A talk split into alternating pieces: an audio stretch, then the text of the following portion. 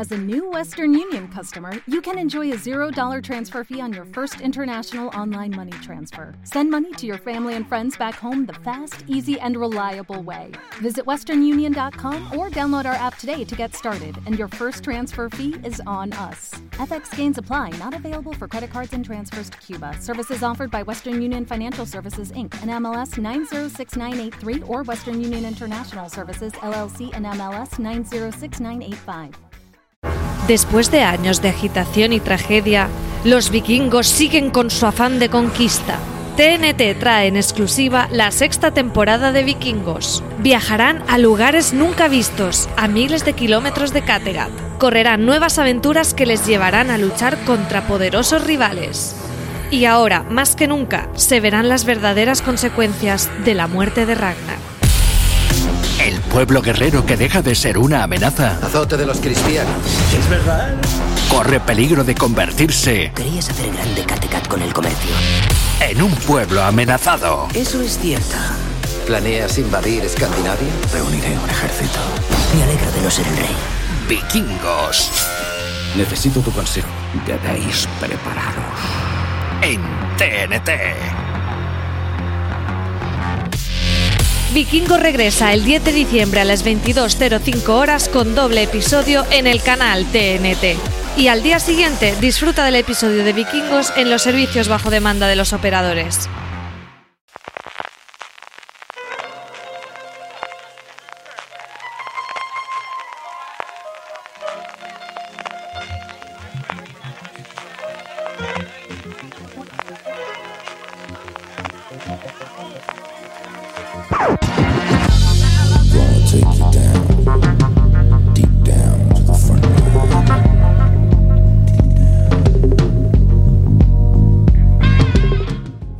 Bienvenidos a Gran Angular, el programa de fuera de series donde analizamos cada semana un tema de la industria televisiva en profundidad.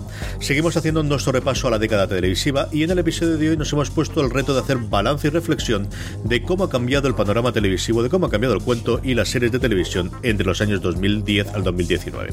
Vamos a hablar de los cambios en la industria, en los formatos, en los temas de los que se ha hablado de las series, recordando los principales hitos que ha definido estos 10 años de series de televisión. Así que, como veis, un programa sencillito, nada ambicioso, muy tranquilo para hacer, que desde el principio sabíamos que no iba a ser tarea fácil, pero nos encanta el reto porque en esta casa nos apasiona hablar de series de televisión. Y yo personalmente, CJ Navas, pues me atrevo a hacer esto porque tengo pues al lado mío para poder hacerlo en primer lugar a Marina Sud. Marina, ¿cómo estamos? Muy buenos, CJ. Y también a Valentina Morillo. Valentina, ¿cómo estamos? Muy bien, hola, ¿qué tal? Y con ellas dos, pues al fin del mundo, como diría aquel, o en este caso, eh, desde 2010 al 2019, que 10 años no son nada y, y vamos a tratar de repasar eso en aproximadamente una horita, los principales cambios, las principales modificaciones de ese 2010. Valentina, ¿tú te acordabas dónde, tú te acuerdas dónde estábamos nosotros en el 2010? Yo estaba en Barcelona. Eh, era todo, todo tan distinto. Madre mía. Bueno, es que no estaba Netflix y todo eso. Recuerdo que justo este año hice una comparativa en la época de los Emmy, no era 2010, sino 2009 versus 2019. Y ya esto nos da una idea de, cómo ha cambiado la televisión. En aquella época teníamos 30 Rock y Mad Men eran las series con más nominaciones, las que se llevan más premios. Con eso estoy diciendo de 30 Rock, cadena generalista. Aún en aquella época importaban, ahora solo consigue nominación DC Sass. Y AMC era la reina del cotarro, que tenía Breaking Bad y Mad Men, y las categorías de miniseries solo y TV Movie eran TV Movies de verdad. Y las miniseries eran miniseries que se hacían sus tres episodios y todos, todo era HBO. Marina, ¿dónde estás tú en el 2010? Uf, madre mía. En el dos, de hecho, en el 2010 yo creo que todavía estaba escribiendo al mismo tiempo de, de astronomía y de, y de la NBA, si yo no recuerdo mal, ¿eh? O sea que ha, ha llovido bastante. Ha llovido, ha llovido bastante. Y además ha llovido bastante porque además yo creo que en el 2010 todavía estaban...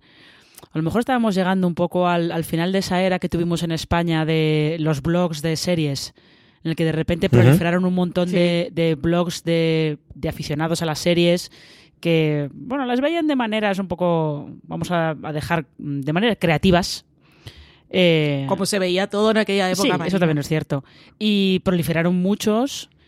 Algunos duraron muy poco, otros aguantaron un poco más, pero yo creo que ahí estábamos llegando un poquito a, a ese final de, de esa era en la que eh, como el primer arreón de darnos cuenta de que, de que las series no eran solamente pues esas cosas que te ponían por la tele y que las veías así sin más, sino que daban para, daban para tener conversaciones tan sesudas como si estuvieras eh, viendo, viendo una película de Martin Scorsese o estuvieras leyendo, no sé, el último libro de, de Murakami. El 2010 es el, el año 1AC, es decir, antes de las crías. Era una época feliz en la que yo llegaba a mi sofá y estaba con mi mujer. y recuerdo, aparte de la que veis vosotros, evidentemente es la época de, de, ver cosas por internet y de que empezábamos a conocer.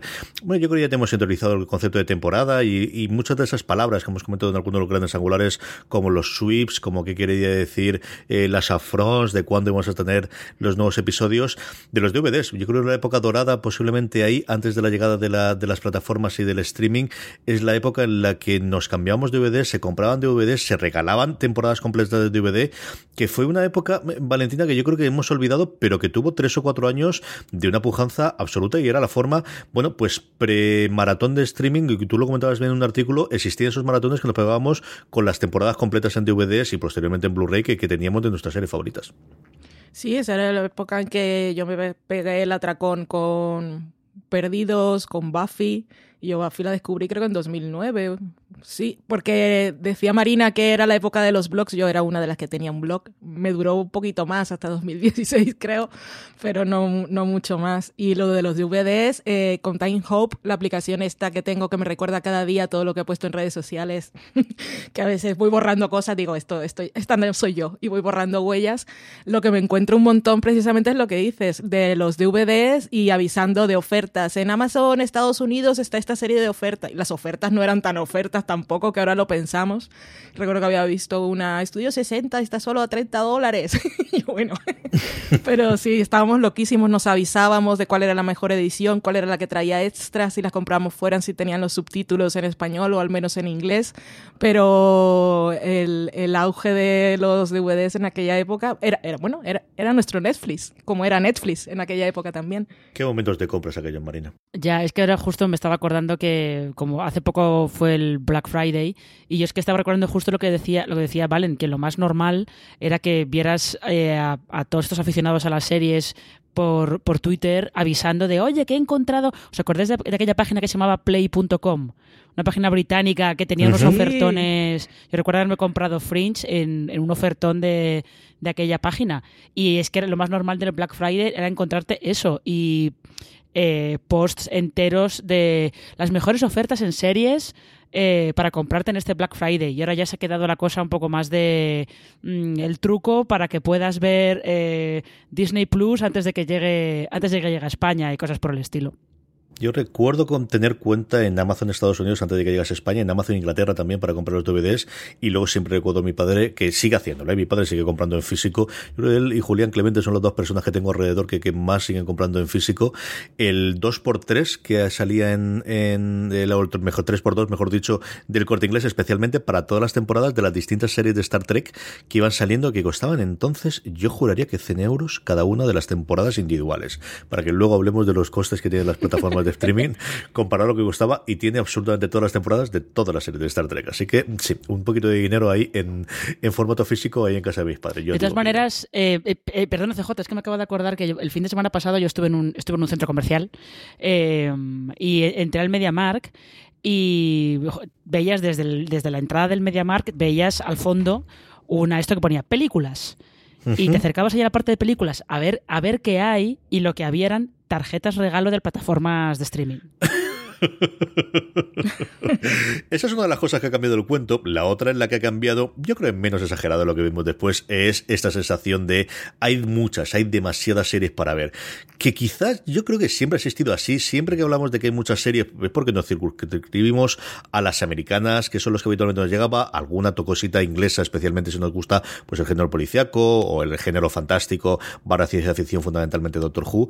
Pero siempre ha habido, Valentina, muchas más series de las que hemos podido ver hemos tenido siempre un montón de países a los que no podíamos alcanzar, pero sí que tenemos esa doble combinación de lo que ha ocurrido en los últimos 10 años de cada día hay más series en Estados Unidos y además las plataformas, que vamos a hablar inmediatamente de ellas, ha permitido que series que hasta ahora eran inalcanzable, pues cosas como iraníes o cosas como nórdicas o cosas como cualquier otro lugar, nos lleguen mucho más habitualmente o tengamos un acceso mucho mayor del que teníamos en el 2010 a este tipo de series.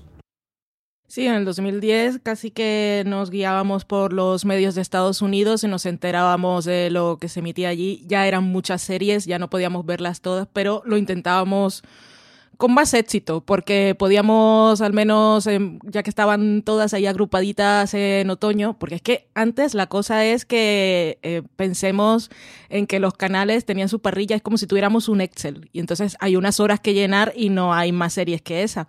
Luego ya te vas a las series del Reino Unido y la gente que se ponía ya a ver series de otros países en aquella época, yo no lo soy ni ahora, ahora es imposible, pero es que antes siempre ha habido muchas series, no podíamos verlas todas, pero sí es verdad que eh, el número ha crecido tan exponencialmente porque lo que decíamos, antes llenaban su Excel y eran las horas que habían y no había más series que poner, podía seguirles el ritmo o no, pero ahora con lo de las plataformas de streaming es que ellos lo que les interesa es tener catálogo, catálogo, catálogo y se van metiendo cosas y las suyas originales y las que van comprando fuera y las que producen fuera y llega un momento en que es una burbuja no que va a explotar, sino que la burbuja te va a explotar a ti la cabeza de no poder llevar el control de todo lo que hay. Marina, lo que sí tenemos es ese sentido, hay un momento de autorrealización de no voy a llegar absolutamente a todas las series que me interesan. Jamás hemos podido llegar a todas, pero yo sí que creo que en estos 10 años hubo un momento. No sabría decirte, yo creo que en mi caso iría muy pegado al nacimiento de las niñas y, y volvería a tenerlo hace 4 o 5 años de ni siquiera las que me interesan voy a ser capaz de verlas todas. Yo ya, yo no sé, yo tengo ese momento asociado un poco a, al momento en el que Netflix empezó a producir sus propias series, porque ahí sí que dio la sensación como de una bola de nieve de Netflix empezó a producirlas porque eh, las productoras que hasta ese momento le habían vendido los derechos de sus series, los derechos de streaming de sus series, empezaban a quitárselos para explotarlos ellos, con lo cual había que, que completar el catálogo con algo y lo mejor era producirlo, producirlo ellos mismos.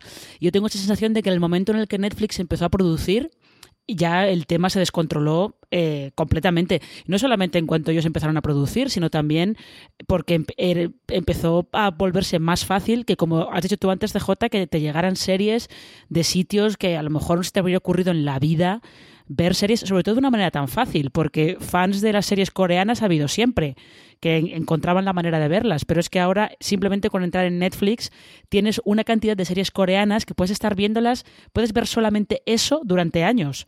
Entonces yo creo que eso también contribuye a, a la percepción de que jamás vas a poder estar al día, ni siquiera, como dices, con las que te gustan. Pero, pero justo en esta época también eh, ha habido, no sé si era eh, el crítico que ahora está en The Hollywood Reporter, Dan Feinberg, que decía, él comparaba esta, esta explosión, este PIC TV, lo comparaba con, con los libros, con el mercado editorial él decía que eh, con el mercado editorial nunca jamás nadie ha podido ponerse al día de todo lo que se publica como mucho puedes, puedes leer lo que te interesa y lo que crees que es, bueno, pues de lo que más se va a hablar en ese año, pero es totalmente imposible estar al día de todo lo que se publica. Que ni siquiera podemos con las películas y las películas duran menos, si lo contamos el irlandés, pero eh, una película la ves en menos de lo que tardas en leerte un libro y aún así es imposible verlas todas. Ahora las series. Esa es mi respuesta habitual, lo que comentaba Valentina cuando me dicen de, esta cosa de no se puede ver toda. Claro, como nunca has podido oír todos los discos, ni has podido leer todos los libros, ni has podido ver todas las obras de teatro, además hay más complicado todavía, ni ver todas las películas. Es, bueno, pues esa magnificación, ni jugar a todos los juegos de mesa, que es la siguiente evolución o el siguiente paso de, mm, cosas que, tengo a mí eh, cerca y que, y que puedo ver de, de, esta explosión absolutamente de contenido. Una explosión de convertido, por cierto, que, se está creando o que está produciendo por estas plataformas. Y yo creo que podemos hablar de ellas porque al final surgen con Netflix cuando empieza a hacer sus pinitos a primeros de, la década. Y eh, eh, Valentina, en estos estudios que hace FX, fundamentalmente el departamento de estudios de FX, lo que se ve es que si han crecido las series americanas, aquí hablamos de americanas que son las que se miden, eh, año tras año y ha habido una evolución, no es porque, como decías tú, las que tienen las casillitas, las cadenas en abierto, las cadenas de sea básico o sea eh, premium, tipo HBO o sea Showtime, produzcan más, que están empezando a hacerlo, sino fundamentalmente por la llegada de la irrupción y la cantidad de producción que están haciendo las plataformas en Estados Unidos. Sí, es que el nivel de producción de las, las que son las networks, cable básico y HBO, más o menos se ha mantenido o ha crecido pues un poquito cada año, que es lo esperado y lo normal. Pero claro, de repente llegan las plataformas que empezaron con pocas series, porque empezó solo Netflix, pero es que ahora ya solo lo que son las plataformas de streaming, en el último reporte que hizo FX, eh, que fue el de 2018, ellas solas producen, producen más que cada una de las de, de las de cable y, y, las network. O sea que de alguna manera llegó un número así de repente que toma y lo, lo rompieron todo. Y, y, ahí está, el de parajuste, que nos vuelven locos. que nos vuelven locos y nos dan una cantidad de series, pues hasta 160 el último estudio que tuvo el 2018, creciendo de nada, de 15 que tuvieron simplemente en el 2012 y el 2018, que hablaremos, eh, que es un año previo al, a la entrada de tres plataformas que tenemos, pues a lo tonto, lo tonto, yo creo entre Apple TV Plus, Disney Plus y, y lo que sabemos de HBO Max, mmm, tenemos fácilmente otras 100 producciones de cara a este final 2019-2020. Sí. Marina. Sí, no, no, es, es eh, fácilmente está por ahí. Eh, de hecho, eh, antes de antes de que estuviéramos grabando, eh, hemos estado hablando de, de un tuit que, que, puso el otro día una periodista de, de Variety que se llama Liz Shannon Miller y ella decía que había estado haciendo recuento de, las series no esto no eran producciones estadounidenses, esto eran series internacionales y americanas, todo, que se habían podido ver en 2019 en Estados Unidos, y a ella le salía una cuenta de casi 700. Porque estaba, también estaba contando pues, eh, plataformas de streaming pequeñas tipo Acorn, Shudder eh, y cosas así, ¿no? Eh, esos son casi 700 en total que se han podido ver en Estados Unidos, de las cuales es probable que 500 sean solo producciones estadounidenses, porque en 2018 este, este informe de FX eh, calculaba que había habido 495 series producidas solo en Estados Unidos. O sea, eso se dice, se dice rápido, ¿eh? Y yo sí que tengo la sensación de que internacionalmente también se ha producido más, en España se ha producido más, simplemente por eh, porque eh, Movistar, Netflix y ahora HBO España y Amazon han empezado a producir también sus propias series.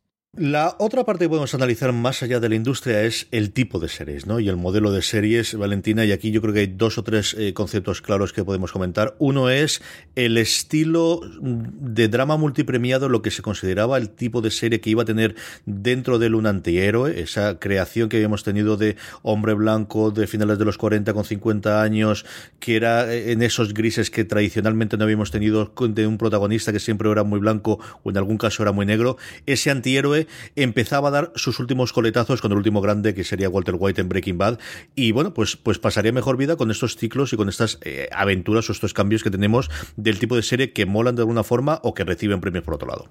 Sí, cuando llegó Netflix, precisamente la serie que tomó por bandera aún era la, la, era del prestigio y cogió a su señor de House of Cards, que luego pues ya vemos que, cómo le ha salido el tema, pero era, era lo que mandaba en aquel momento, eso fue lo que le dio el nombre a la Edad de Oro, desde Tony Soprano, todos los que vinieron después, los Dexter, los House, y era, era lo que mandaba en la ficción y para que la serie fuera buena siempre teníamos a este personaje eh, que era muy característico y, y parecía que no había nada más allí.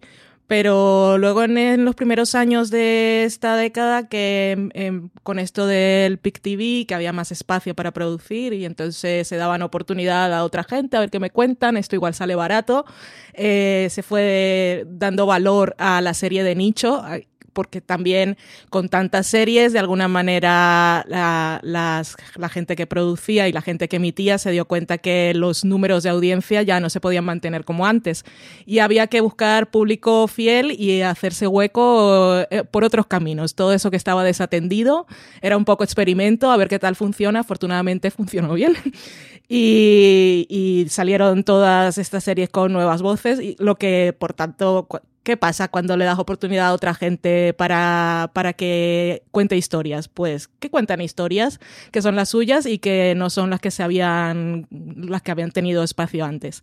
Y desde Louis, que es la última vez que lo voy a mencionar, eh, teníamos Lina Dunham en Girls y después fueron saliendo pues un montón de gente, de, de los Atlanta, Master of None, eh, la misma Fleabag, que es una de las mejores cosas que le ha pasado a esta década de la televisión. de la televisión y, y, y, bueno, es eso. El PIC TV lo que nos ha dado es más espacios y más voces y más ficción y que tengamos más oportunidades de ver cosas que nos interesan, que igual no son de las que se está hablando, y, más presión también para ver todo lo que sea. No, pero en esto, en esto que comentaba Valen, ahora me estaba acordando de justo eso de el final de la era del antihéroe, eh, más o menos por esa, por esa época surgió lo que eh, una crítica estadounidense, Maureen Ryan, llamaba eh, la televisión de serie B que eran series que hacían canales eh, pequeños, pero eran series de género fantástico, de ciencia ficción, que solían estar protagonizadas por mujeres y que eh, eran un poco, tenían menos medios para, para producirse, pero eh, tiraban de unas ideas que eran a lo mejor como muy no sé si originales, pero como unas ideas que no era tan habitual que se vieran en, el, en las series de prestigio que se estaban buscando, ¿no? Ella, el ejemplo más claro que ponía de, de televisión de serie B era Orphan Black. Y, y yo creo que eso también eh, ayudó a que, a que esto de la era del antihéroe se fuera, se fuera quedando atrás. También yo creo que porque a partir de sobre todo en Estados Unidos, ¿eh? a partir de, esto ya es 2016, pero en los últimos años de, de la presidencia de, Barack Obama, como que empezó a verse que tal y como se estaba poniendo el mundo y tal y como se estaba poniendo el clima político y social en Estados Unidos, el antihéroe ya no era tanto el gusto de los espectadores, sino que igual el espectador estaba buscando otra vez volver a, a ver héroes aunque no fueran, aunque estuvieran matizados, que tuvieran sus problemas, ya no, no pueden ser ya los héroes de una pieza que veíamos en los años 80, pero estaban buscando más eso, héroes, heroínas, eh, gente que les asegurara que, bueno, tú no te preocupes que yo voy a conseguir que, que las cosas salgan bien, aunque esto vaya a ser, aunque esto vaya a ser complicado que con esto de la era del antihéroe, recuerdo que escribimos un artículo en Fuera de Series justo para el aniversario de Breaking Bad, que era que con el fin de la era del, antihéroe también se acababa la, la era de la esposa del antihéroe, que era otro personaje que era odiado y que siempre estaba en segundo lugar. Y hablábamos por Breaking Bad de Skyler y podía estar ahí Carmela Soprano. Y una muestra de ese cambio que no empezó en 2010, pero que vino un poco arrastrado, fue la misma Alicia Florrick. Porque en otro momento quizá el protagonista habría sido su marido y su historia y cómo un poco contar la historia de Bill Clinton. Y en esta década lo que se ha hecho es cambiar un poco el foco y dárselo a todos esos personajes que antes estaban en segundo lugar y ahora podían contar sus historias. La otra cosa que permitiría la llegada de las plataformas, además de dejar huecos, yo creo, muy bien ocupados, como decía Valentina previamente, por, por nuevas voces que contaban historias distintas y que hasta entonces no se habían contado ni en televisión ni en cine, y quizás algo en la literatura, pero desde luego que no habían llegado a las series, es jugar con el, formato. Nosotros veníamos, especialmente con Estados Unidos, también aquí en España, aquí teníamos la serie de 70 minutos, y en Estados Unidos teníamos las series de una hora, que quitando HBO, que alargaba la cosa por el no tener anuncios casi a la hora, en el caso de Los Sopranos y de sus grandes dramas, pero que en la televisión en abierto estaba cifrado en esos 47-48 minutos, dependiendo de los anuncios, que iban recortando para poder más, y esas comedias, en la gran mayoría de los casos sitcom, aunque empezamos a tener también alguna comedia de, de, cámara única, como Mother Family posiblemente podremos ver el gran ejemplo de éxito ¿no? de, ese tipo de series en esta década, eh, de 22-23 minutos por los anuncios, de al final a media hora, empezamos a experimentar por esa no necesidad de rellenar las parrillas, de rellenar esas eh, celdillas de ese Excel de programación con temporadas de longitudes distintas, primero con temporadas más cortas, de que ya no todo tiene que ir a los 23, 25 episodios que son absolutamente criminales de las televisiones en abierto y también de las de cable básico. Al final teníamos muchísimo, especialmente procedimentales, que vamos a todos esos episodios. Luego, eh, duraciones distintas de los episodios. Si un episodio tiene que durar 22 minutos y otro 45, se podía hacer. Al final, más o menos, duraban todo lo mismo, pero en distintas duraciones. Y luego, yo creo dos cosas interesantes, porque creo que son dos formatos eh, tremendamente interesantes, Marina, que son la vuelta de las antologías, incluso con un nuevo modelo de antología que es antología por temporada, que tiene todo el sentido del mundo a día de hoy. Ahí American Horror Story, hasta cierto punto eh, Black Mirror ya como, como antología clásica de episodios independientes. Quizás son dos grandes nombres. Y luego el resurgir de las miniseries que habían pasado a, a desaparecer en el modelo en el que necesitabas franquicias y un nombre que atrajese, pero que sirve para las plataformas y también para las cadenas como una forma de atraer eh, ese talento y esas voces que quizás hasta ahora no se podía acercar porque no podían tener un compromiso de tirarte un año, pero sí podían rodar 6, 8, 10 episodios para hacer una miniserie corta para un Netflix, para un HBO o por cualquier otra plataforma, Marina. Es que da la sensación de que lo que se conoce como Prestige TV, estas series de prestigio que buscaba todo el mundo para ganar, para ganar sus semis, pues un, un Mad Men, ahora podría, podría identificarse como Prestige TV Succession, por ejemplo, aunque, aunque es, es un poquito distinto eso, tiene ahí el ADN británico de ese autor, se nota, pero eh, la- las series de prestigio lo que han hecho ha sido metamorfosearse a, a las miniseries, que son las que ahora eh, atraen ese prestigio porque atraen los grandes nombres, las estrellas de cine que no quieren atarse años y años a un papel, pero una miniserie sí que la hacen porque les parece interesante. Y lo de las antologías es, es eh, muy curioso, sobre todo la antología por temporadas, como antes decías, porque la antología por episodios era algo que la televisión había hecho ya desde los años 50. Pero la antología por temporada no era tan, no era tan habitual y eso eh, pues permitía que pudieras continuar una miniserie que había tenido muchísimo éxito, que pudieras continuarla sin que fuera una continuación directa de, la trama anterior, que a lo mejor se podía acabar invalidando lo que habías contado entonces, pero la idea de Ryan Murphy en American Horror Story, que era prácticamente es como si tuvieras una compañía de teatro que hace eh, repertorio y lo que haces es con los- el mismo grupo de actores, pues vas haciendo cada temporada una obra distinta y cada uno interpreta un personaje diferente. Y con eso es que, de hecho, eh, fijaos, el, el esquema American Horror Story luego lo aplicó True Detective, eh, lo ha querido ir aplicando más gente que se encuentra con eso, de repente una miniserie de mucho éxito, que creativamente no tiene sentido continuarla, pero desde el punto de vista del negocio sí, y ahí tienes una excusa perfecta para, para continuar la historia. Lo que pasa es que aquí el que ha depurado el esquema al máximo es Ryan Murphy.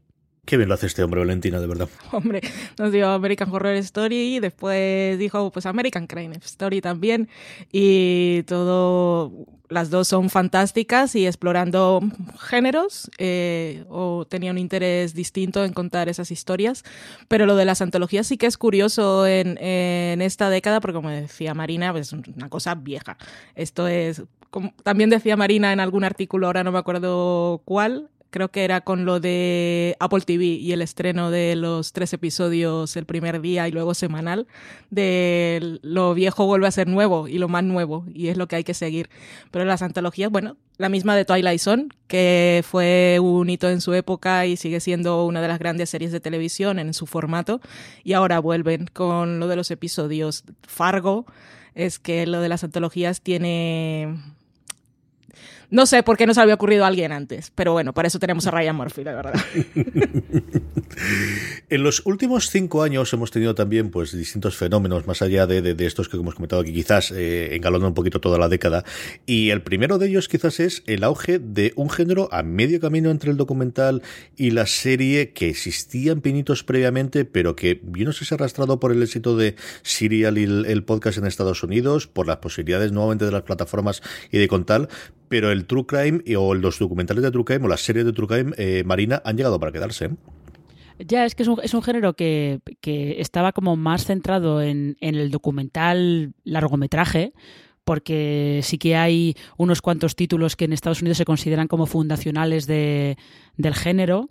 Y mm, el no sé, no sé si fue yo creo que Serial tuvo parte de culpa de que esto de esta moda ¿eh? porque eh, que un podcast eh, fuera mucho más comentado que cualquier serie de televisión durante ese año 2014 en el que se estuvo colgando probablemente dio la idea de bueno oye esto a lo mejor merece la pena explotarlo como una serie de televisión como una docuserie y trasladar lo que solían ser largometrajes que funcionaban bien incluso habiendo eh, series de largometrajes, como pasa con esto, esta trilogía de, de los tres de West Memphis que, que, arrancó con Paraíso Perdido.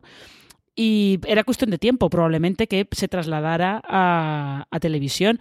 Y es que lo único que necesitas es que algo tenga mucho éxito. Y aunque es verdad que estaba The Staircase, que fue un éxito en su momento, pero que parece que no se terminó de continuar esa, ese, ese éxito, no, como que no no encontró una continuación en Hollywood, pero claro, llega Netflix, hace Making a Murderer, eh, Internet se vuelve loca, hasta ahí eh, aquella, aquellos maravillosos memes del shipeo entre los dos abogados de, del protagonista, que era, bueno, era divertidísimo, aquello me daba la vida.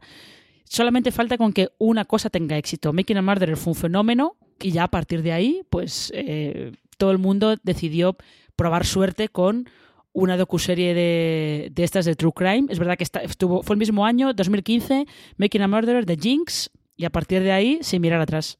Sí, es que fueron las dos. Primero creo que llegó The Jeans. Es que The Jeans la seguimos considerando una de las mejores series de la década, seguramente. Y era ficción, pero es que estabas viendo ahí, tanto material, es tan adictivo y, y, los cliffhangers de los episodios de The Jeans es que nos marcaron a todos. Pero sí fue, como decíamos, eh, como decía Marina, eh, una cosa que pasó, se estrenaron en meses diferentes y Serial llegó un poco antes, pero son de esas cosas que confluyen en el tiempo que en realidad no sabes hace cuánto se están preparando y de repente salen y se están haciendo en diferentes sitios, o sea que la tendencia está ahí. Son de esas, ¿quién era? E, era Alan Moore el que me explicaba a mí, Dani, el que, no, ese era Grant Morrison, bueno, da igual, que creen que las ideas están ahí como en un sitio abstracto y de repente toda la gente accede a ellas y, y se crea conspiración mundial.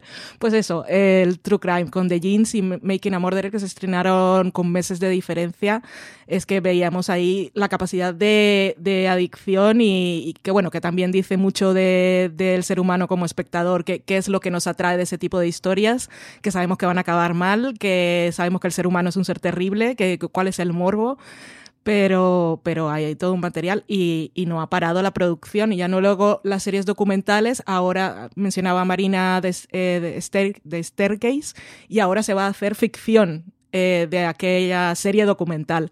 O sea que, y los podcasts que también son eh, de true crime, ya sean de hechos reales o que usan el género como parte de su formato, también se llevan a la pantalla. O sea que hay, hay algo ahí que, que siempre ha interesado y que siempre funciona. Y con nuestro fenómeno local también aquí, eh, Marina, que hemos tenido nuestro Muerte en León y hemos tenido nuestros pinitos y, que aquí tanto HBO como yo creo en Netflix en España y también Amazon tienen pinta de que van a seguir eh, viendo que se puede hacer en el género de sucesos que por otro lado es tan tan español y, y que tanto ha funcionado originalmente en, en los propios periódicos, recordemos el caso. El caso y acordaos que en agosto que los periódicos siempre suelen tener estas, estas secciones de reportajes o de relatos, así para leerte los domingos de agosto, que, que la actualidad informativa está un poco más parada y que todo el mundo tiene un poco más de tiempo, pero lo más habitual es siempre hay algún periódico que todos los veranos hace su serie de crímenes sin resolver en España y siempre funcionan, funcionan muy bien. Con lo cual, es un género que, como dice, como dice Valen, tiene tirón eh, entre el público tiene tirón, a la gente le interesa, es curiosidad malsana, morbo, eh, no creerte que eso pueda haber sido real, como quieras llamarlo, pero evidentemente tiene tirón y, y, no es algo que se vaya que se vaya a ir, o sea, esto está aquí para quedarse por lo menos durante, durante una buena temporada. De los responsables de Bron El Puente, The Killing o la trilogía Millennium, llega a AXN Now el Nordic Noir Bullets, un thriller ambientado en Finlandia protagonizado por dos mujeres enfrentadas. Mari Saari es una joven policía que se infiltra en una organización terrorista.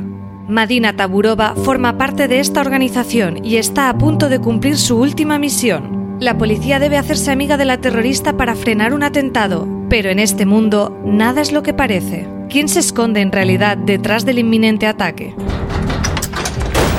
¿Quién es esta mujer? Madina Taburova. Los servicios de inteligencia la creían muerta. Y ahora ha resucitado. ¿Qué hacen Fisi? Creemos que están preparando un atentado terrorista. No quiero ser una pala. Yo soy quien aprieta el gatillo. Disfruta ya del estreno exclusivo de Bullets en el espacio AXN Now de tu operador.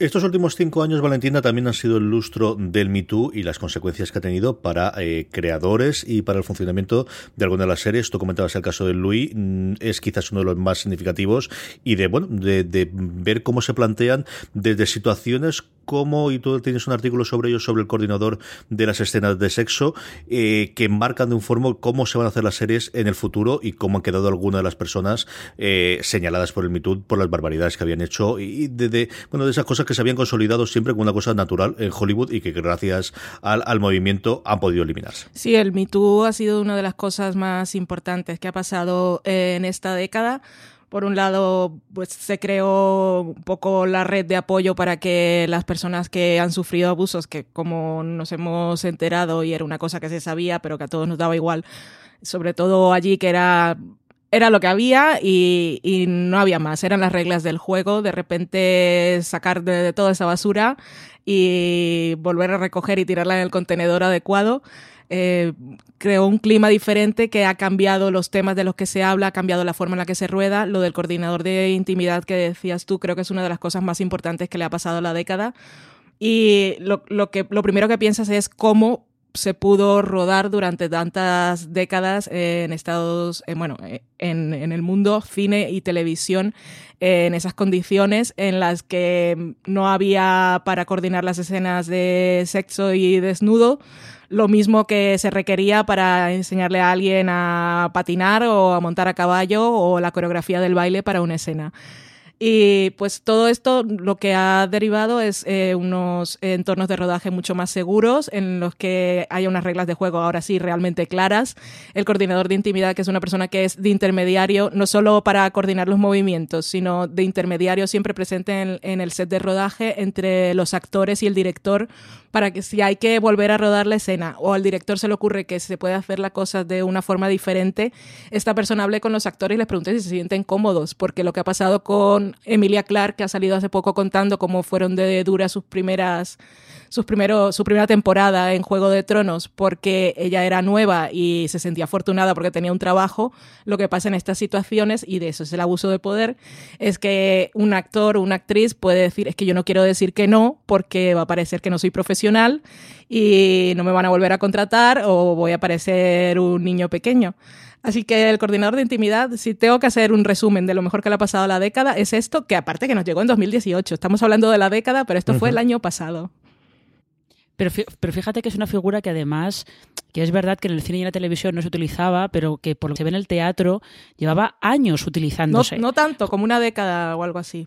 Sí, pero bueno, bastante más sí. que bastante más que, que, en el cine y la televisión. Y en el caso, en realidad lo que, lo que ha pasado con el Me Too, que es como, hay gente que, que lo cuenta como si fuera una cosa nueva de Dios mío, es que esto, no, lo único que se ha hecho es eh, pedir que la gente, o sea, pedir que se eh, que se, no tanto que se tomen medidas como que la gente se haga responsable de sus actos. Si tú eh, abusas de tu poder y hay gente que denuncia ese abuso de poder, eh, lo mínimo que se espera es que se te pidan cuentas por ello.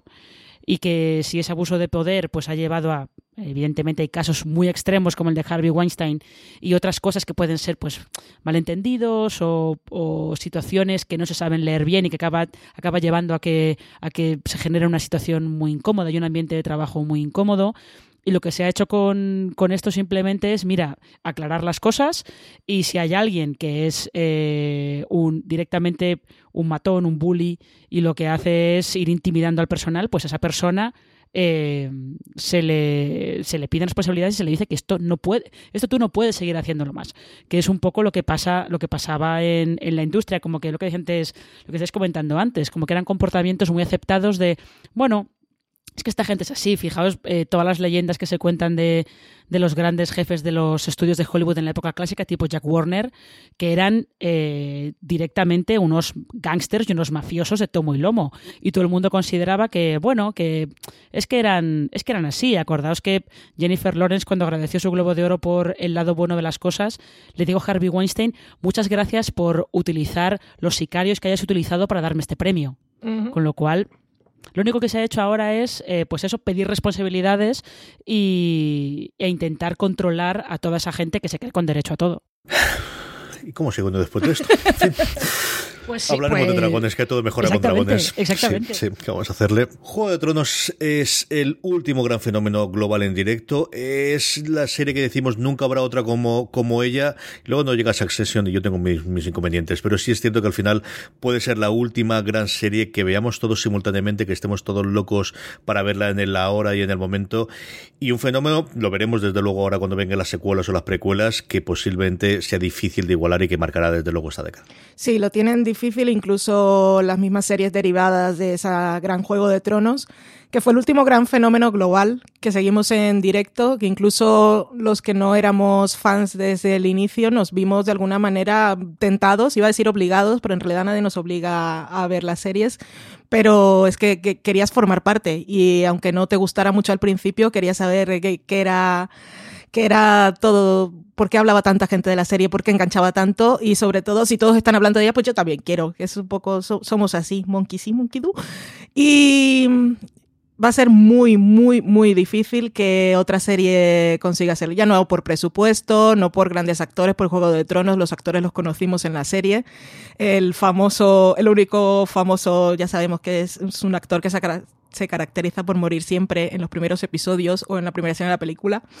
Y a ver, a ver qué hacemos. Da, es que da igual el dinero. Yo sigo manteniendo que para que funcione tiene que ser una serie que se estrene a ritmo semanal. Ya vemos que eso no es un problema en las plataformas de streaming, al menos en alguna, pero yo es que es difícil que la década siguiente tenga una serie como esta.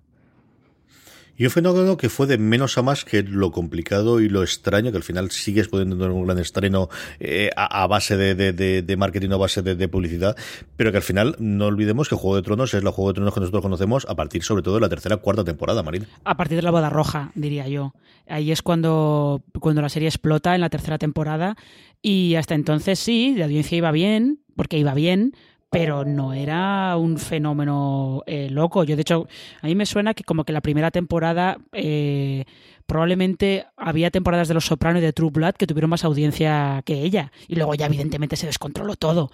Pero yo creo que eh, es justo, esa es una, creo que es una de las de las malas lecciones que nos estamos llevando o que se está llevando la industria de Juego de Tronos que es suponer que lo mismo que pasó con Perdidos, que se aprendieron las lecciones que se llevó Hollywood fueron todas malas, porque se quedaron en lo superficial y no, en realidad no aprendieron nada de por qué esa serie había funcionado.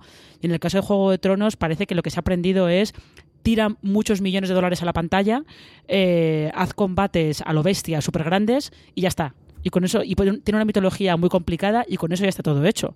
Como ya, bueno, no, el Juego de Tronos necesitó tiempo, necesito tiempo para encontrar el tipo de serie que era, eh, necesito tiempo para encontrar su público, necesito tiempo para que ese público hiciera suficiente ruido para que entrara el público masivo que jamás en su sano juicio habría visto una serie de, de fantasía épica. Pero bueno, ya sabéis que aquí en este caso Hollywood siempre acaba, se acaba quedando con lo superficial y aprendiendo lo que no debe de todos sus éxitos.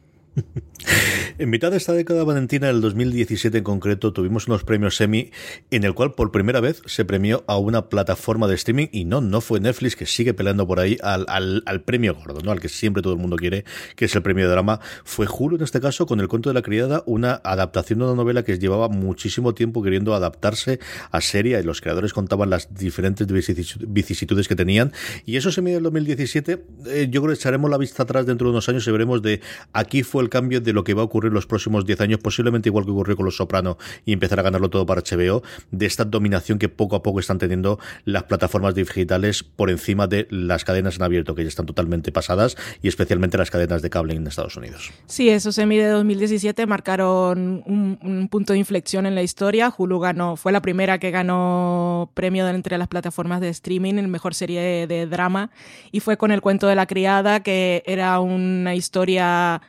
Eh, una obra original mitificada por todos, respetada por todos, pero que contaba una historia muy concreta con una protagonista femenina en su centro, que fue algo que marcó aquella entrega de los premios en la que también eh, fue Rit Morano, la directora de los primeros episodios del Cuento de la Criada, consiguió también récord aquel año como mujer eh, ganar en la categoría de dirección de drama, que no se ganaba desde el 95, que son muchos años, que fue Mimi Leder por urgencias, que por cierto ahora la estamos viendo encargada de, de Morning Show. Eh, uh -huh. Julia Louis Dreyfus consiguió super récords. Lina Wade eh, por Master of None. Master of None también tuvo reconocimiento. Donald Glover, que también hizo historia como primer director negro. Fue, fue un, un, año que también era un poco respuesta al clima político. Fue todo del Me Too, creo que se destapó eh, un mes después. pero, pero era lo que se estaba cocinando ese año, una época de cambio. Riz Ahmed también ganó el premio. Fueron unos años que cambiaron un poco la historia de lo que estaba premiando los premios. Uy, Dios mío, que estoy usando la misma palabra mil veces. Pero cambió un poco el curso de lo que iban a ser las entregas de premios en los años siguientes, en los que iban a tener entrada mm, historias más diferentes y con creadores muy diversos. Y fue sin duda el año de los premios de las series de mujeres, eh, que también ganó ese año San Junípero, puede ser. Es Sí, que sí. Yo juraría que sí. es que fue, fue una entrega que parece, que parecía guionizada. Parece que alguien dijo, vamos a hacer historia y vamos a entregar unos premios que marquen diferencia. Ya sabemos que no se ponen de acuerdo, pero eh, aquel año parece que se hubiesen organizado en un grupo de WhatsApp para decidir los premios que se iban a entregar.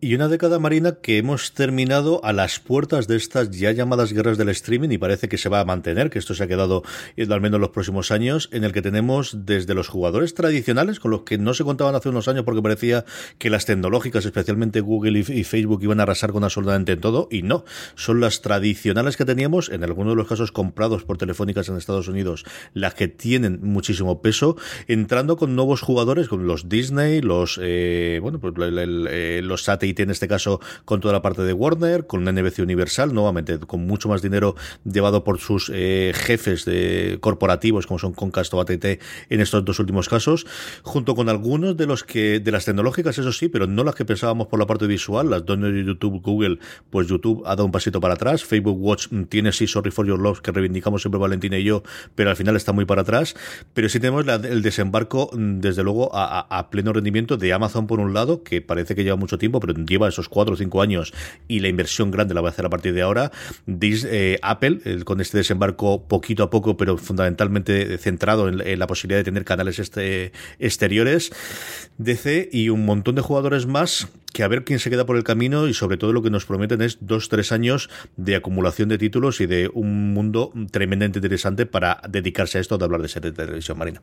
Pero fíjate esto, lo que decía Valen antes de que eh, todo lo viejo vuelve a ser nuevo y que la historia es, la historia es cíclica, es que eh, esto que está pasando ahora de que todo el mundo quiere tener su propia plataforma de streaming, es un poco como cuando todo el mundo quería tener su propia Los Soprano.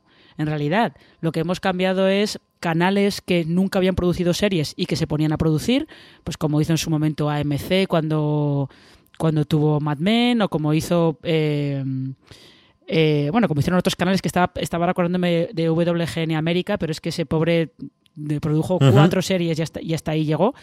Cuatro buenísimas series y ahí se quedaron. Y luego la recuperaremos. Esta de la que vamos a hablar los próximos tres o cuatro años, todas las series que hizo en su momento VGN y, y la cantidad de actores y actrices que han salido de esas series y que luego han hecho cosas muy grandes. ¿eh? Sí, total, totalmente. Solamente con Underground y Manhattan tienen una cantera ahí eh, tremenda. Pero sí es un poco. eh, se repite la historia, evidentemente eh, se repite un poco como la idea de base, pero es distinto, claro. O sea, eh, que ahora todo el mundo quiera tener su plataforma de streaming eh, es más complicado, las dimensiones son más grandes, hay más dinero en juego, la cosa ya no va solo de me quiero diferenciar de la competencia, sino que es yo quiero explotar todas las partes, todas las ventanas de distribución de mi, de mi contenido.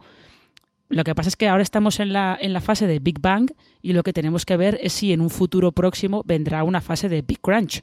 De, eh, de repente, estas 10, las que sean, las plataformas de streaming que salgan, ¿cuántas aguantarán dentro de 6 años, 7 años o, o eso, que es un poco, también yo un poco como creo, el- cómo funciona al final el mercado en el sistema capitalista, ¿no? De salen mogollón de, mogollón de opciones y luego, dependiendo de, de cómo conecten con los clientes o no, pues esas opciones cierran, se fusionan con otras, puede salir alguna más, puede que no. Eso, eso yo creo que todavía estamos muy al principio, como dices, y tendremos que esperar pues más de cinco años seguramente para ver cómo, cómo se desarrolla todo. Y al mismo tiempo, cómo sobreviven o cómo se reinventan los canales tradicionales que siguen teniendo su público, tanto en España como en Estados Unidos o en cualquier otro país, y cómo se suman todas estas a esta guerra del streaming, Valentina, que se prometen apasionantes y que nos va a dar un montón de series para que hablar en los próximos cinco años y volveremos a hablar de ellas. Sí, a ver cómo consiguen competir los más pequeños con los grandes presupuestos millonarios. Eh, lo que están apostando ahora, aparte de las compras de derechos, tenemos a los Amazon, a Amazon con lo del Señor de los Anillos, que sorprendía el otro día, bueno, sorprendía, salía la noticia de que habían renovado por una segunda temporada, cómo no renovarla, o sea, puedes decir ya, vamos a hacer eh, cinco franquicias de esto y está renovado en los próximos 10 años, porque con lo que nos hemos gastado. Pero lo otro por lo que están apostando es por fichar a creadores de contenido, ya que lo que necesitan es contenido, los grandes nombres, eh, ya hemos visto lo que se gastan los dineros en Ryan Murphy, bien gastados, ¿eh? eh Shonda Rhimes, eh, Greg Berlanti, que tiene un imperio. En el podcast este de Top 5 TV o TV Top 5, el de, Hollywood Reporter, siempre están. Una de las preguntas que le hacen a, los creadores que invitan en una de las secciones es si están interesados en, ser Greg Berlanti. Básicamente es la pregunta que hacen. Si quieren producir mucho.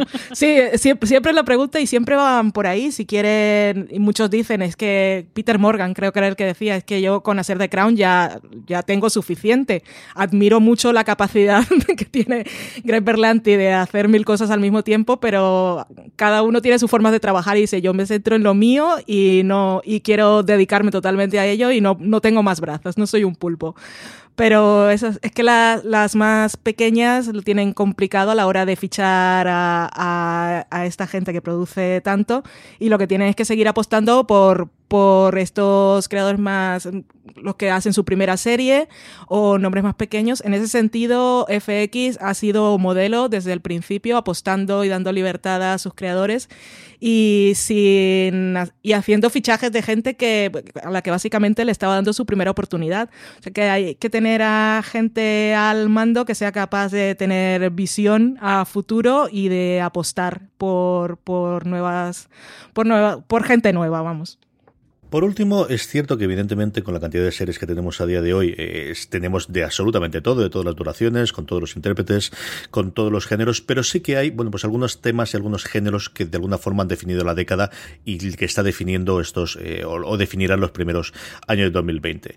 Lo primero, yo creo que es una cosa que podemos reivindicar, eh, Marina, es el cómo pueden funcionar las series de fantasía, de ciencia ficción y de terror, lo que tradicionalmente se ha conocido como series de género. Evidentemente, Juego de Tronos haya hecho muchísimo bien, o mucho mal, ya veremos después qué es lo que nos sale a partir de aquí.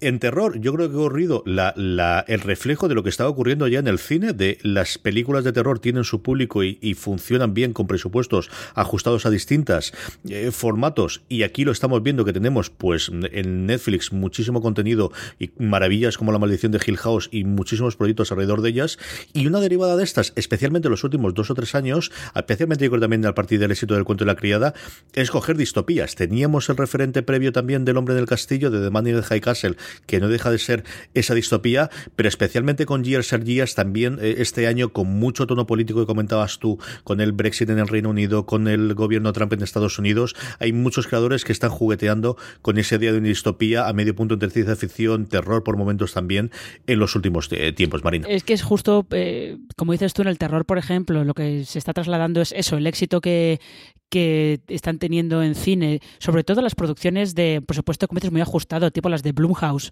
que son eh, producciones que pues cuestan relativamente poco y es fácil que por lo menos recuperen la inversión. También yo creo que están movidos un poco por el éxito de The Walking Dead, que es el otro gran fenómeno que ha habido que ha habido en esta década y, con esas eh, esas cifras de audiencia totalmente locas que hizo yo no sé si entre la, segunda y la, a lo mejor la quinta temporada más o menos, que tenían unas cifras de audiencia de, de serie en abierto, no de serie de cable básico, como esa AMC, y de serie en abierto de, de principios de los 2000, no, no de la década de 2010. Entonces, a partir de ahí, pues eh, se, buscan se busca un público fiel que te vaya a ver siempre. Y al final el público que ve ciencia ficción, fantasía y terror es bastante fiel, se lo ve todo aunque luego todo lo critique y todo le parezca mal, se lo va a ver todo. y sabes que ahí por lo menos tienes tienes una pequeña ventaja. Y yo creo que en el caso de estas eh, distopías, series postapocalípticas, ucronías y cosas por el estilo, eh, como decías, un poco responde eso, responde al momento, al momento eh, político y social que se está viviendo actualmente. ahora, por ejemplo, que estamos viendo Watchmen, eh, no nos olvidemos que eh, esta Watchmen está, está respondiendo al clima que hay en 2019, del mismo modo que el cómic de Alan Moore y Dave Gibbons respondía al clima que había en el 85. Y eh, la ciencia ficción de serie B de los 50 estaba respondiendo al clima que había en los años 50. O sea que como las series no se pueden producir en una burbuja y los, los guionistas están viven en la sociedad como todos los demás, pues eh, al final están están metiendo en esas series pues todas sus ansiedades, es lo que pasa en Years and Years. Russell. Davis ha volcado en esa serie todas sus ansiedades, todos sus traumas. Eh, yo creo que le ha servido un poco hasta para hasta como terapia por, eh, por la muerte del marido, que lo dejó bastante, bastante cao y bastante tocado durante, durante un par de años. O sea, al final es que todo eso acaba entrando y tienes que responder de algún modo a lo que estás viendo a tu alrededor.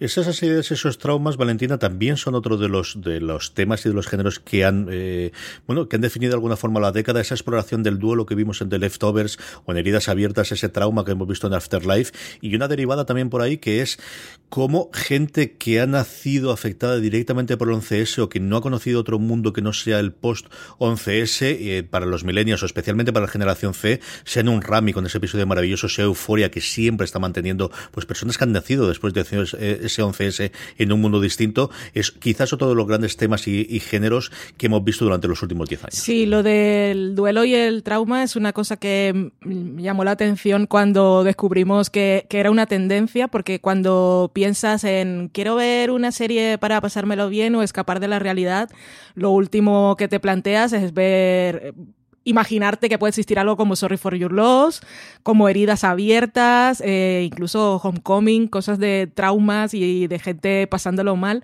pero de alguna manera son, son series con, aunque no te haya pasado lo mismo que los protagonistas, es lo que decía un, un poco Marina antes, de que en esta época ya dejábamos un, atrás el antihéroe como solución y respuesta a todo y se buscaban los héroes. Eh, esta década también ha estado marcada por personajes que no son Menschen eh, invencibles, que no son corruptos por naturaleza, que están más conectados con sus sentimientos, que son capaces de explorar lo que les ha causado un trauma. Y son series con las que al final eh, podemos como hacer una catarsis colectiva. Aunque no nos hayan pasado las mismas cosas, desarrollas mucho la empatía con esos, con esos personajes y con esas situaciones. Es otra forma de escapar a la realidad y es entrar en la realidad de otros personajes y, y vivirla con ellos, que también te sirve para sacar cosas. Y lo que decías de series como Euforia y Rami también me ha llamado la atención porque Euforia precisamente eh, uno de los primeros de los primeros monólogos de, de, la voz en off de la protagonista es que ella nació el día en que se cayeron las torres gemelas entonces eh, tam, estamos entrando ahora también a contar esas historias de toda esa gente que, que fue niño eh, como era Rami en, en, aquella época que cambió el curso de la historia en Estados Unidos y que los ha afectado de tantas maneras y, y luego los que nacieron justo ese día. O sea, estamos aún, Lina Dunham fue contando la historia de, de la generación millennial, pero mira, hablando otra vez de los antihéroes, de gente mayor y con sus traumas de gente mayor, pues hay otro montón de historias interesantes por contar de gente que, que es una generación que tenemos por conocer. Pero acabemos con una nota positiva y es que una de las tendencias de este 2010 que a mí más me gustan personalmente es este Comfort TV, este volver a series, ya no solamente que nos entretengan y nos diviertan, sino que nos hagan sentirnos bien con la humanidad, que mira que a veces cuesta un montón. ya, ya eh, sobre todo al final este, este Comfort TV, que es una cosa que evidentemente ha estado siempre, que son tus lugares felices, eh, las series que creen que, las personas, no sé si que son buenas por naturaleza, pero que tienen la capacidad de ser, de ser buenas y de hacer el bien. Y ahí yo creo que al final lo que, lo que encontramos son como muchas comedias. Sobre todo eh, comedias, las comedias de Mike Shure, que es el creador de Parks and Recreation y de The Good Place, van muy por ese lado, muy por el lado de, como Leslie Knope, él cree en la bondad de la gente, aunque luego eh, la gente se empeñe en demostrar que a lo mejor no lo es tanto. Y, y, sí, es que al final lo que se ha recuperado un poco es eh, un concepto de, sobre todo en Estados Unidos, un concepto de sitcom, que era el que se hacía en los 70, el que hacía Norman Lear en los 70, que es utilizar una sitcom familiar o, o sí, sobre todo sitcom familiar, para hablar de problemas que todo el mundo tiene y de, y de problemas que puede haber en ese momento en, el mundo, pero a través de personajes que lo que buscan es entenderse, que es lo que hace día a día, ¿no? Lo que buscan es entenderse. Ellos, siempre, eh, lo más clásico de día a día, que es el estilo de este, de este señor, que es ya una leyenda viva, viva porque tiene noventa y pico años y todavía está ahí vivito y coleando. O sea, es una leyenda viva de televisión estadounidense. Eh, su estilo es, hay dos personajes, cada uno con una opinión enfrentada, discuten, debaten, y cuando acaba ese debate han llegado a algún tipo de entendimiento. Igual el entendimiento es tú y yo jamás vamos a ponernos de acuerdo, pero llegan a algún tipo de entendimiento de, vale, veo lo que dices, te escucho, no estoy de acuerdo, pero veo lo que dices y, y, te escucho y bueno, podemos seguir conviviendo aunque, aunque opinemos de una manera distinta. Y eso es algo que en Estados Unidos se está haciendo mucho porque eh, como que la percepción que se tiene es que el país está más dividido que nunca, que está más polarizado que nunca. Y lo que se está buscando a través de la ficción es tender puentes para que la gente eh, pueda de algún modo encontrar un terreno común y, y volver a unirse. Sí, ese Comfort TV que viene del Comfort Food, que es la sopita de la abuela o los macarrones que te hacía tu madre, esa comida a la que siempre quieres volver, da igual el sushi más caro del mundo que hayas comido, es esa comida que te hace sentir bien, son esas series que, como decía Marina, son los lugares felices y que es la, la, otra, así como hablábamos que lo del duelo y el trauma era una cosa necesaria para hacer catarsis colectiva, tenemos el otro punto que es, vale, el mundo está fatal, pero también hay gente que puede ser inspiradora, son series aspiracionales, son esos lugares felices. Tenemos, hablamos de comedias, pero es una serie que también encaja aquí, es Supergirl. Eh, y eh, la serie que yo he visto este año que encaja más en ese sentido eh, fue Schitt's Creek, esa serie que nos descubrió la nominación de los Emmy y que muchos sé que aún no le habéis dado una oportunidad, pero que se parece mucho, tal como decía Marina, a las series de Mike Schur, de, vale, es gente gente que no tiene, no siente vergüenza por desarrollar sentimientos por la otra gente, aprender a quererse y hacer las cosas bien porque quieres el bien de los otros, no, no por salvar el mundo ni nada así, sino que está, hemos perdido un poco en ese sentido el espíritu cínico que nos marcaba un poco con las series super serias que vivíamos en años anteriores. Ahora no necesitamos que haya gente haciendo cosas súper corruptas para que sea algo interesante, un personaje interesante y que te llegue. Eh, puede ser simplemente una persona, como decía Marina, día a día es un claro ejemplo. Gente, es una familia eh, como cualquier otra que tiene sus diferencias y de sentarse a hablar sobre ellas e intentar encontrar un punto común. Ya no encontrar un punto común, sino simplemente escuchar al otro y decirle, ok, entiendo por lo que estás pasando o entiendo cómo eres, puede, yo no, igual ya no voy a cambiar nunca en la vida, pero esto no tiene por qué separarnos. En ese sentido, a mí me gusta pensar que la gente, las generaciones futuras, los, los más jóvenes que están viendo este tipo de ficciones, van a crecer un poco menos cínicos y creyendo que el mundo puede ser un poco mejor, porque yo soy muy idealista en ese sentido y me gusta cuando me tocan el corazón así. Yo so, solo quiero solo, solo, quiero puntualizar, pero CJ, que es que ahora cuando estaba hablando, eh, Valen, de, de que son series que eh, que muestran que, eh, pues que no pasa nada por sentir esas cosas y por, sobre todo por expresar lo que estás sintiendo. Eh, yo tengo curiosidad por ver qué pasa con toda esa generación que, de niños que ha crecido obsesionándose con Frozen. Tengo mucha curiosidad por ver qué tipo de guionistas salen, salen de ahí, de, de películas de Disney que lo que te dicen básicamente es no pasa nada porque tú sientas estas cosas. Eh, y no pasa nada porque tengas unos sentimientos enormes, lo que tienes que hacer es hablar de ellos, expresarlos y eh, primero tienes que estar tú en paz contigo mismo antes de hacer cualquier otra cosa. Tengo mucha curiosidad. Pues con esta esperanza para la próxima década despedimos ya este gran angular en el que hemos hablado de cómo han cambiado las series en esta década que estamos a punto de dejar de este 2010 hasta el 2019. Marina Such, mil millones de gracias, un beso muy fuerte y hasta el próximo programa. Hasta el próximo programa, un placer como siempre. Valentina Modillo, exactamente lo mismo, mil millones de gracias, un abrazo muy fuerte, un beso muy fuerte y hasta el próximo programa. Gracias a ti, un beso. Y a todos vosotros, querida audiencia, gracias por escucharnos. Mucho más contenido, incluido de todo lo que hemos hablado, lo tendréis en fuera en la entrada de este episodio. Mucha más programación durante toda la semana en el canal de podcast de Fuera de Series y recordad que tenemos un nuevo programa fuera del canal tradicional que es ese recap oficial, ese podcast oficial que vamos a hacer de vikingos al que os tenéis que suscribir independientemente que esta misma semana ya vamos a tener con la recuperación de qué ocurrió en la quinta temporada ya para ponernos las pilas y funcionar para partir de la sexta. Ese tenéis que buscarlo en este reproductor donde me estáis escuchando ahora mismo, buscáis vikingos el podcast oficial, os suscribís y desde esta semana ya llegarán a vuestros oídos los comentarios y los análisis de Francis Arrabal, María Santonja y Richie Fintano.